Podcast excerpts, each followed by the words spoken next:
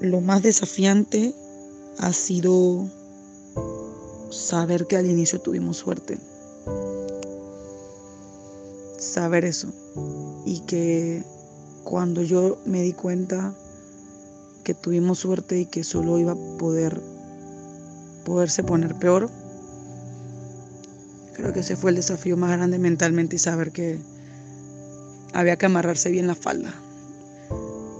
Mi nombre es Elsa Rueda, residente de medicina del Complejo Hospitalario Dr. Arnulfo Flores Madrid. Mi nombre es Gloria Vega Buitrago, soy médico especialista en medicina de emergencias, tengo trabajando en el Complejo Metropolitano desde el año 2004. Soy médico interno, siendo médico interno llevo nueve meses, casi diez ya, en la Caja de Seguro Social, Complejo Metropolitano Dr. Arnulfo Flores Madrid. Mi nombre es Jessica Rudas, soy enfermera, eh, estoy trabajando actualmente en el hospital modular.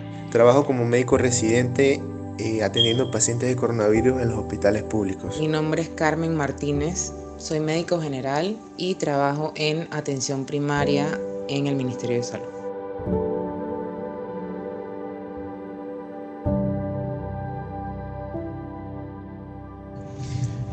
Recuerdo todavía el día que hizo Ministerio de Salud el anuncio eh, oficial del primer caso de coronavirus en el país.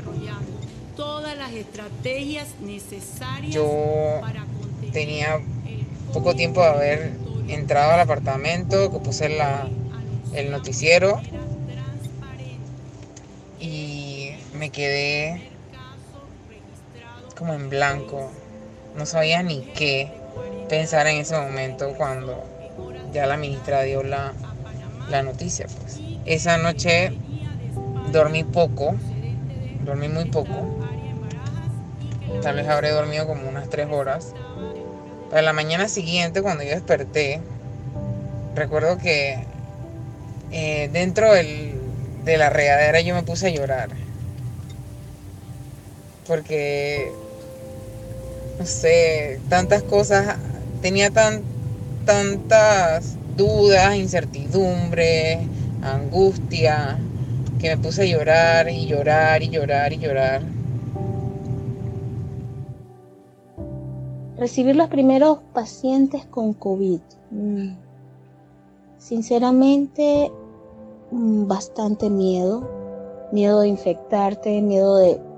Es que no sabíamos absolutamente nada sobre esto, qué hacer, cómo hacer Solo teníamos las noticias desde China, desde Italia, y verlos llegar o empezar a llegar fue todo un golpe. Tenía dificultad para dormir, tenía pesadillas, me despertaba siempre a las 3 de la mañana, si, si lograba dormir, no era un sueño reparador, era despertarte porque tenías escalofríos.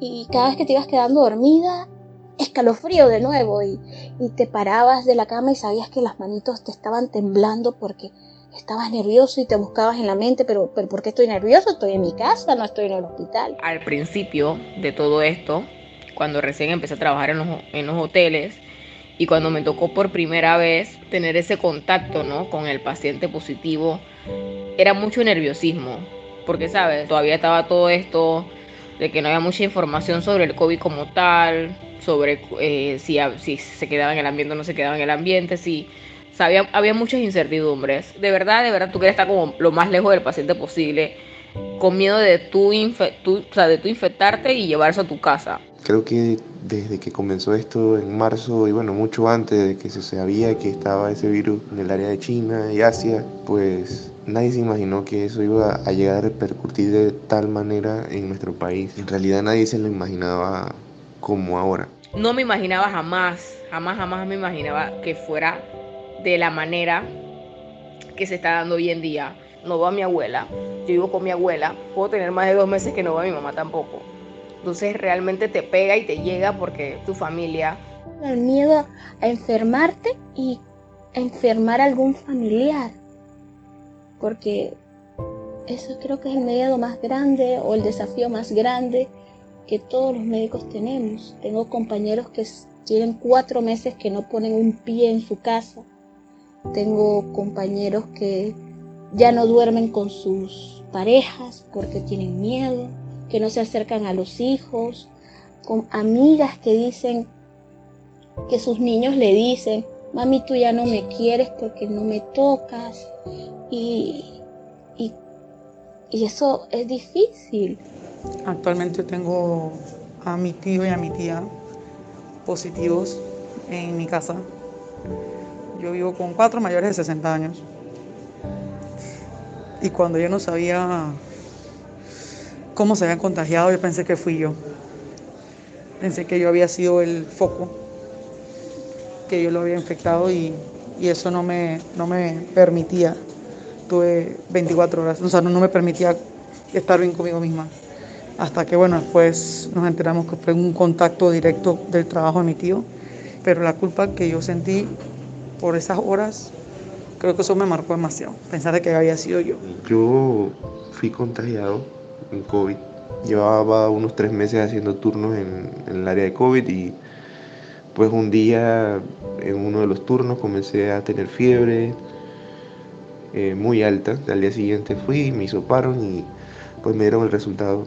Tuve que eh, retirarme a un hotel y luego tuve complicaciones, eh, el oxígeno se me bajó y estuve hospitalizado un par de días. Tú- yo tuve una- un compañero en la universidad que es enfermero hoy en día y qué cosa que yo tuve que, que envolver el cadáver de su abuelita porque falleció de COVID. O sea, son cosas que jamás yo me imaginaría y, y el dolor es tan grande y es una cosa que yo no te puedo de verdad explicar.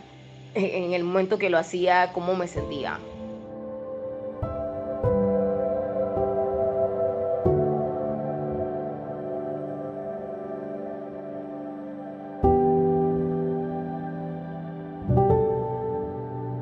Y quizás lo más desafiante para mi concepto ha sido el tener que lidiar con un sistema de salud que ya está bastante golpeado y que ahora con esta pandemia aflora mucho más. Yo lo veo como usar una bicicleta que está, mm, digamos, no en las mejores condiciones, pero que solo utilizas para ciertos mandados o quehaceres y el día que llega una maratón te toca usar esa bicicleta. Ahí te das cuenta que no, que no te sirve. ¿Cómo me sentía preparado? No, la verdad es que, que nadie estaba preparado para una pandemia así. Y, y- y es abrumador porque entonces nos han dividido el servicio de urgencia y dividieron el personal. Entonces yo siento que no alcanzamos. Y un solo especialista, dos médicos generales y te llegan, y un médico residente y te llegan cinco pacientes y empiezas a, a ver esos pacientes, quién está más mal, quién requiere oxígeno, hazle los laboratorios el laboratorio no va a estar tan rápido como antes. Eh, tienes que buscarle cama a ese paciente, empezar a buscar qué sala tiene cama. El paciente es sospechoso, el paciente es positivo, el paciente va, a- va para UCI. O sea, enfermería no es fácil, pero ahora es una cosa que yo no te puedo ni explicar. O sea, ese, ese tener que tú estar con todo este, toda esta protección, que se te empañan los lentes, que no ves, que tienes que dar medicamento, que tienes que, por cada paciente te cambias de guante. eh, que, o sea, e- es una cosa impresionante. O sea, una cosa impresionante que tú, tú duras tú puedes durar ocho horas en un turno con, con el EPP puesto porque es justo y necesario y, y no has podido orinar y no has podido comer. Te pones el guante de nitrilo que llega hasta los codos, luego te pones el vestido. eh, después de eso, sobre los guantes pones otros guantes y sobre esos guantes otros guantes y tienes que ponerte la, la máscara bien puesta, la N95. eh, sobre la N95 otra máscara y, y que la, y un, y un gorro para que el cabello no salga. Lo más desa- desafiante es eso. Estar ahí todos los días, desgastándote. Tener que ir 24 horas, quedarte otras 8 horas más, o más de 8 horas. Al final haces más de 36 horas en el hospital para ir a tu casa, dormir y entonces regresar al día siguiente otra vez. A casi lo mismo, que no hay equipo de protección personal. Si nosotros no tenemos el equipo de protección personal adecuado, estamos en un círculo vicioso que no va a terminar. Porque no vamos a enfermar nosotros, que estamos cuidando de los pacientes. Si nos enfermamos nosotros, ¿quién va a cuidar a los pacientes? Y ya han habido compañeros que se han enfermado. Muchos se recuperan bien. Otros están en las salas, en cuidados intensivos. Otros lastimosamente han fallecido. Y lo más desafiante es eso. Que tu sistema de salud no le importe. Yo no tengo descanso. Yo trabajo de lunes a domingo, desde las 7 de la mañana hasta, hasta la hora que me voy a dormir. Que eso puede ser 11 de la noche, puede ser medianoche, eh, o a veces hasta la 1 de la mañana. No tenemos muchos insumos, eh, se está trabajando con las uñas. Yo no tengo por qué guardarme los insumos en mi maleta para ir al día siguiente a trabajar porque un paciente lo necesita, porque no hay en el hospital. Entonces guardamos lo que podemos con nosotros todos los días y lo cargamos en una maleta todos los días. Para cuando alguien te pida algo, un doctor de jerarquía mayor que uno, tú lo tienes.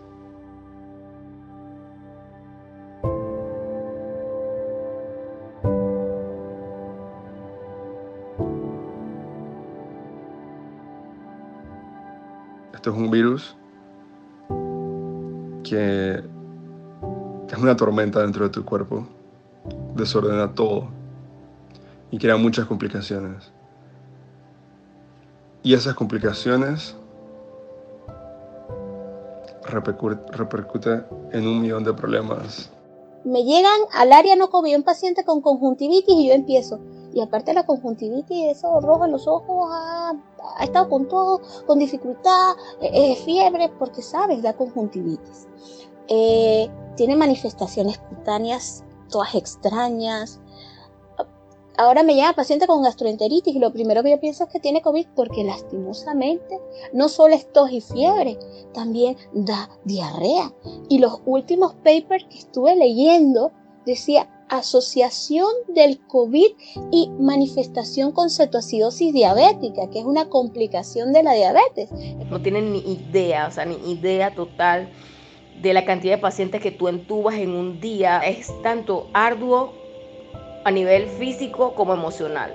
No tienen ni idea, no tienen ni idea de cómo queda el paciente de COVID, de lo triste que es morir de COVID, porque mueres solo, o sea, no es no es solamente la frase, es mucho más que la frase. Mueres solo, o sea, mueres solo, no ves a tus familiares y ellos no te vuelven a ver a ti tampoco, porque la próxima vez que te ven te van a ver en cenizas. Siguen llegando pacientes complicados por COVID, siguen llegando los pacientes complicados, descompensados por otras patologías que no son de COVID, porque no están recibiendo su consulta, su tratamiento, su seguimiento. Y no hay salas, no hay camas, porque todo el hospital es COVID. Y estamos en una encrucijada, pues se siguen admitiendo pacientes y no hay personal para cubrir esos pacientes. ¿Qué pasa con todo lo demás? O sea, el resto de las enfermedades, el resto de las patologías, los, eh, los eventos cerebrovasculares, los infartos, los accidentados, los, los fracturados, los avaliados, o sea, toda esa gente, todo, toda esa gente. ¿Dónde están metiendo esa gente? ¿Y qué pasó con todo lo otro que no es COVID? O sea, ¿dónde están todos esos pacientes? ¿A dónde acude ese paciente si le pasa algo? El sistema siempre ha estado colapsado. Siempre. Que se sacara adelante el trabajo es una cosa. Que digan las autoridades que estamos tratando de evitar que el sistema de salud colapse. El sistema de salud siempre ha estado colapsado. Solo que ahora todo el mundo es consciente de eso, creo yo. Yo a la fecha todavía, yo no he visto o yo no he sentido que, el trabajo se haya disminuido o, que haya alguna luz al final del camino. La verdad es que ya estamos cansados, todos estamos cansados, súper agotados. En verdad yo quiero que esto se acabe.